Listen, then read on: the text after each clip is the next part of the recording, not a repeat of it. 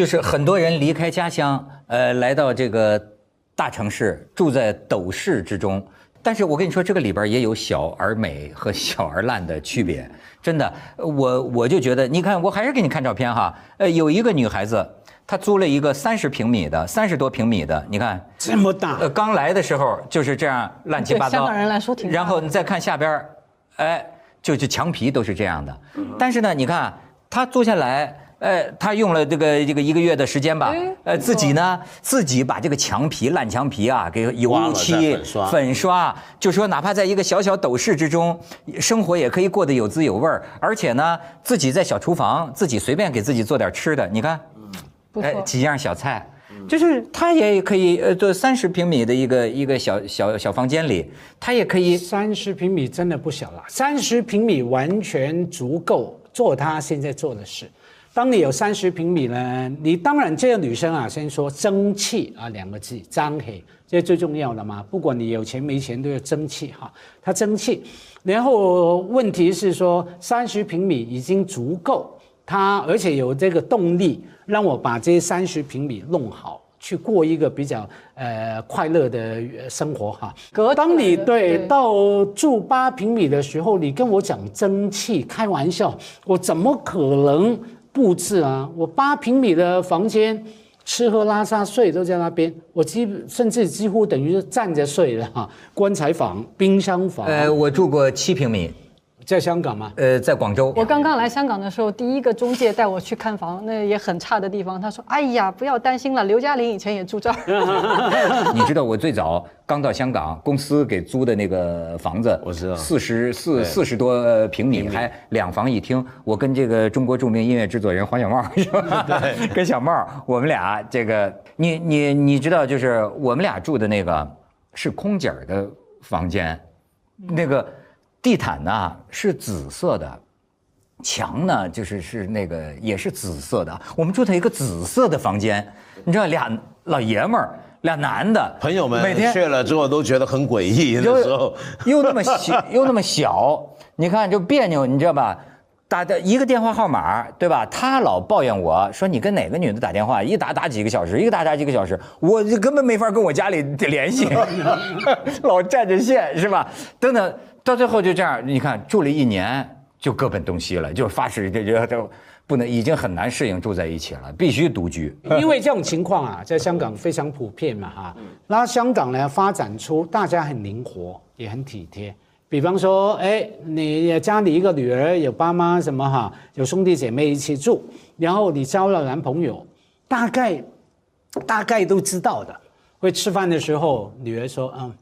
今天晚上我男朋友来，八点半过来，这样大家就你一眼看我，看我一眼，我看你一眼，都懂了。男朋友八点半来，爸爸妈妈兄弟姐妹八点二十五分就各自找理由出去了。啊，妹妹就说啊我去唱 K，弟弟说我去踢足球，爸爸说我要下去看大妈广场舞。那大妈其实就是他老婆啊，他老婆跳给他看。我只呃体会到一个最实在的。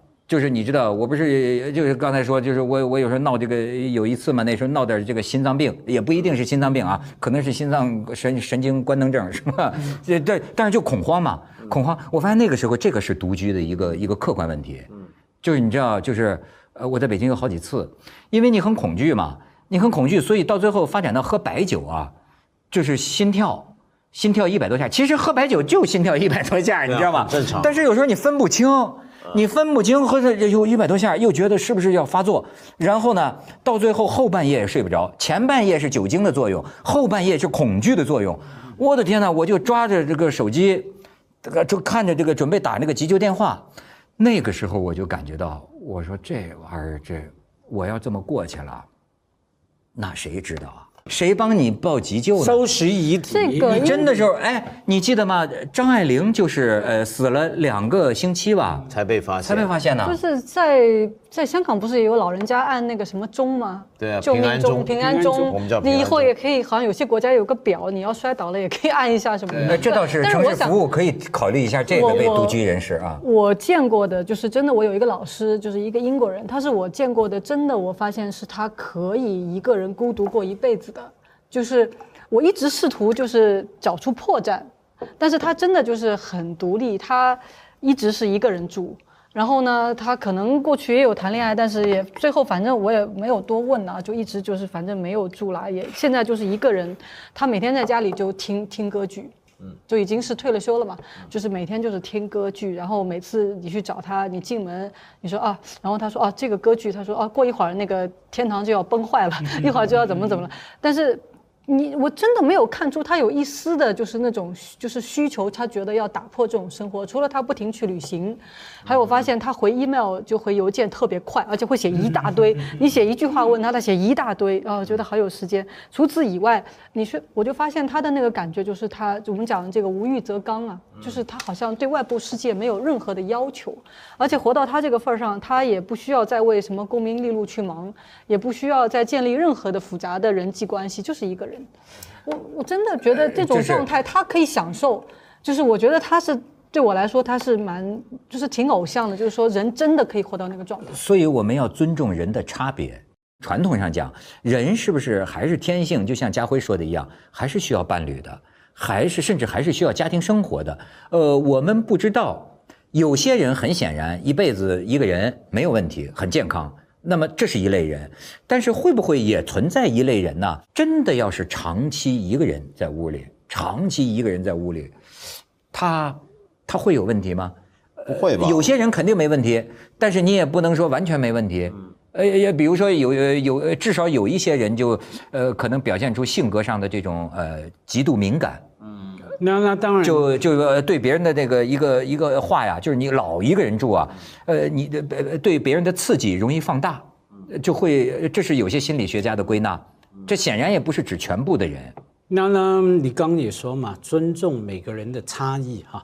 最好是什么都有，像你讲到你那个老师在英国是吧？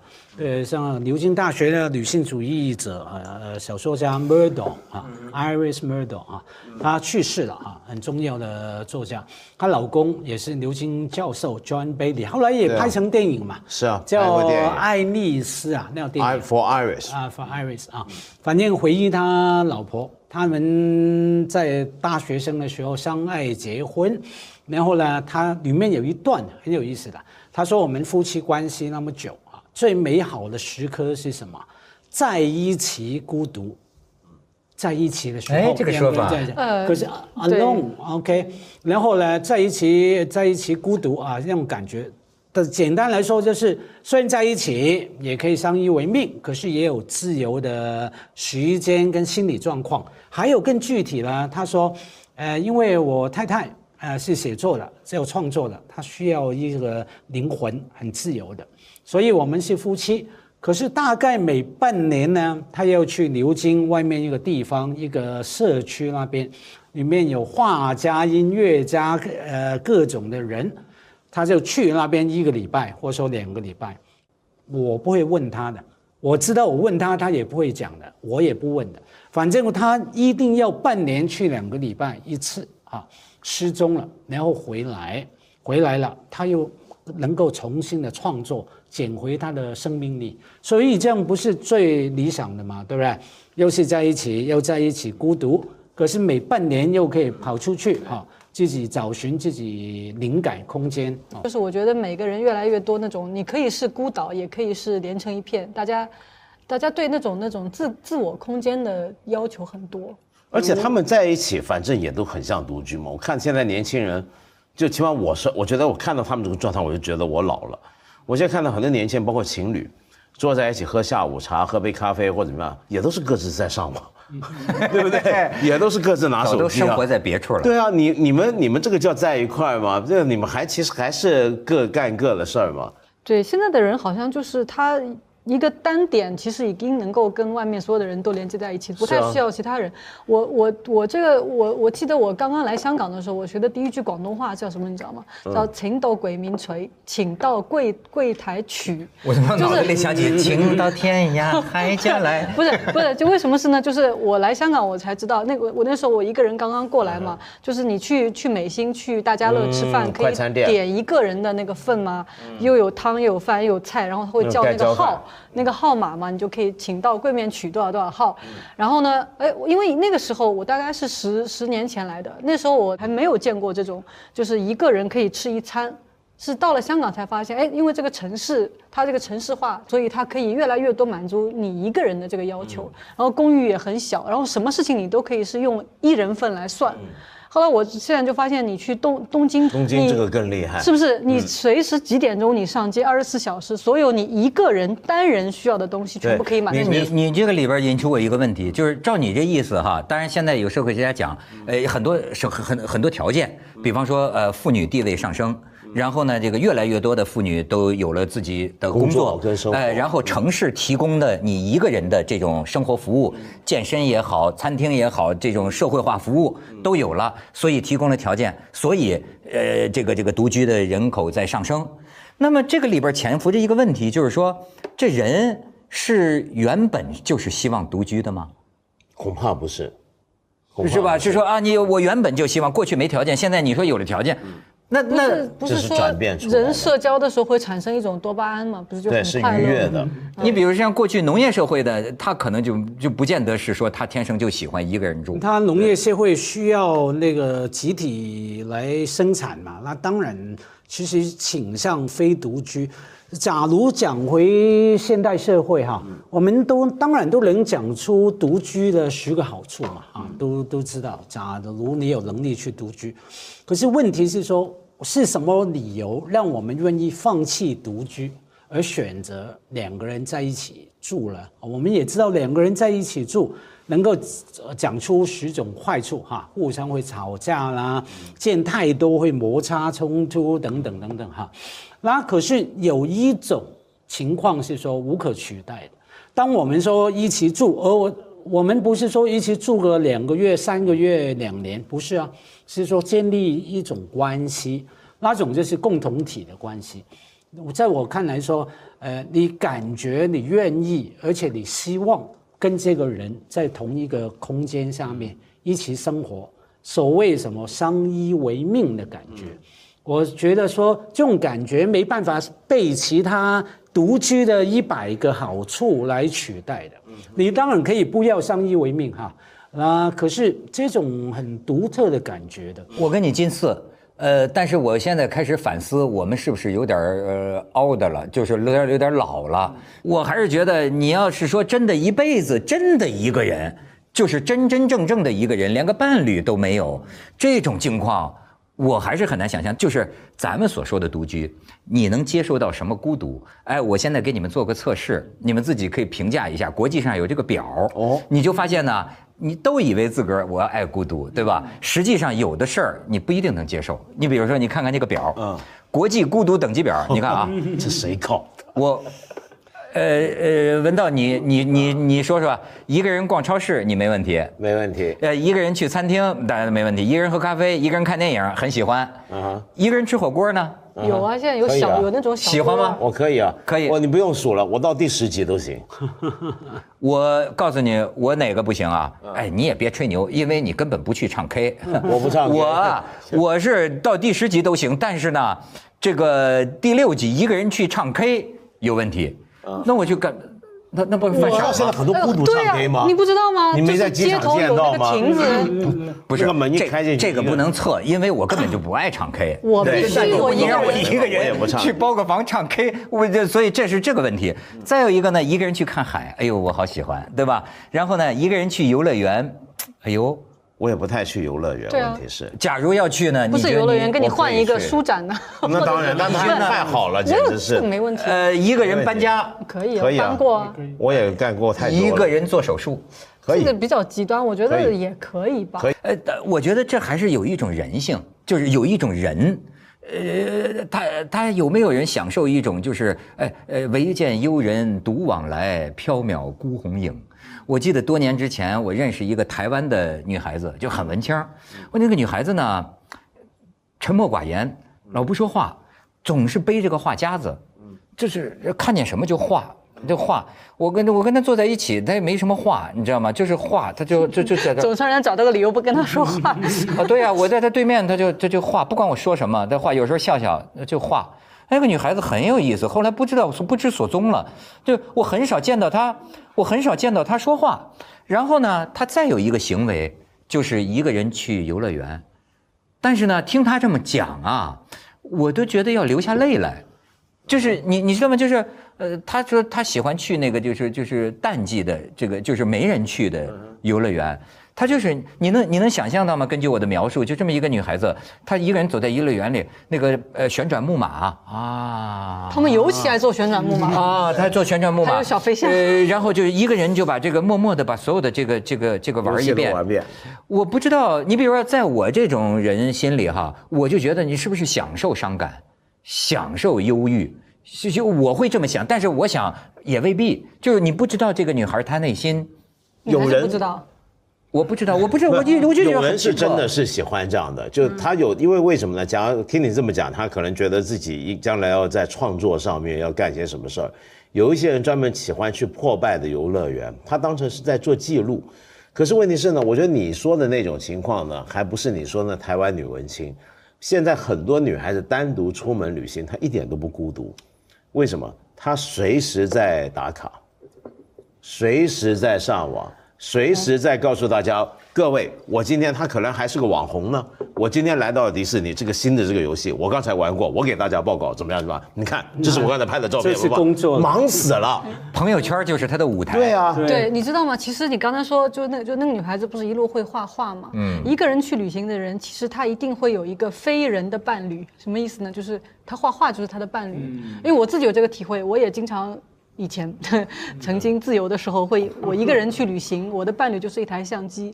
我觉得那时候你一点都不孤独，你就自己跟自己玩嘛可。是别忘记啊，你们刚说的各种情况，都是想象那个人一个人去旅行的，是一个年轻的女生，对不对？背着一个画架，拿着照相机，这个那个，那那生命会走下去嘛？你十七岁、二十三岁、二十五岁、二十八岁，可能很 enjoy、很享受，一个人背着画架怎么去旅行、去吃饭。你走下去了，三十八了、四十八了，你能够想象一个大妈坐在游乐场，坐在木马那边，在那边拿着一个一根玉米在啃，浪漫吗？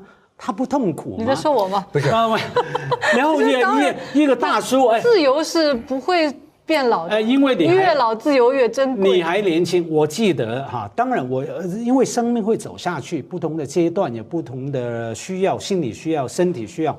我记得我稍稍年轻的时候，三十多岁，有一次在铜锣湾，一个人啊，我太太不在，我一个人去吃晚餐，走过一个地方，那种吃烧腊店，香港广东烧腊店嘛，我坐下来，我很喜喜欢吃蛇嘛，蛇羹啊，广东人啊，坐下来一个蛇羹，一个烧腊，然后呢，突然坐一个人过来，一个我当时看是老头了，其实可能我现在比他还老，他五十来岁，要坐在那边，一个人点了一碗叉烧饭，一盆青菜就这样吃，一个人很孤独的吃，我当时就觉得好难过，我就发誓我老了，绝对不能沦落到这个地步。我跟你晚完全相反上一个人去吃我跟你完全相反。那我不是爱吃吗？有人叫我叫美食家什么，其实也不算。我是，但是我我敢说，如果我算是美食家，我就是孤独的美食家。我的美食家养成之路是一个人拼出来的。你知道我在当刚刚念研究生的时候，大学都在当助教，我几乎全部薪水都拿去吃。我很爱一个人去非常吃饭舍得，然后呢，我很舍得吃。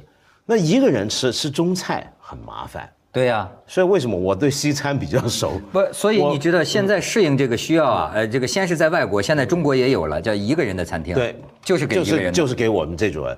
然后我那时候去把香港的那时候还普普通通的什么日本餐厅啊，都几乎吃了个遍。然后我打工所有的钱也拿去吃，要不就买书。然后我宁愿走路回家一个多钟头，但是要吃吃好的。然后就到处吃。然后呢，我常常一个人吃饭，乃至于餐厅的人都认得。一开始呢，他们对我有误解，对我特别好，觉得哇，这是个不晓得什么密探食品家。就我那时候发现啊，你要让这个餐厅对你伺候好，有个秘诀。现在不一定灵啊，那个年代一个人吃饭，吃着吃着拿本子出来记点什么东西，保证这个餐厅好酒好菜都上来是那。个米其林的那种侦探，就那种，然后后来呢，我发现啊，就是呃，我有时候真的想吃中菜啊，不方便，但是有一个地方能够解决这种需要，就庙街。庙街有几档，它是拼大圆桌，然后叫小菜，我太记得了，那二十多年前、三十年前，一碟小菜几块港币。一个蒸的泥鳅，它没有什么蒸鱼嘛，蒸鱼多贵，对不对？这条泥鳅就就十块钱还多少？然后这拼桌十几个人，除了我是个年轻人之外，全都是你说的那种孤独老头。可是呢，我觉得大家很有乐趣，就每个人呢叫我们香港人不喝二锅头啊，叫这个呃呃呃修酒啊，烧酒双蒸啊，啊，双蒸、妈蒸，嗯，摆在桌上，然后喝着喝着，大家就喝开了，就开始聊起来。然后我那时候还喜欢去一家在旺角的呃一个书店楼下，书看完了下去，一个人吃这个牛杂面，然后叫这个牛百叶黑的，而且要，然后就是一瓶妈珍。我就像那个我十几岁就像孤独老头那么来吃喝，然后全部人都认识，我并不觉得他们很悲惨，我觉得大家很快乐。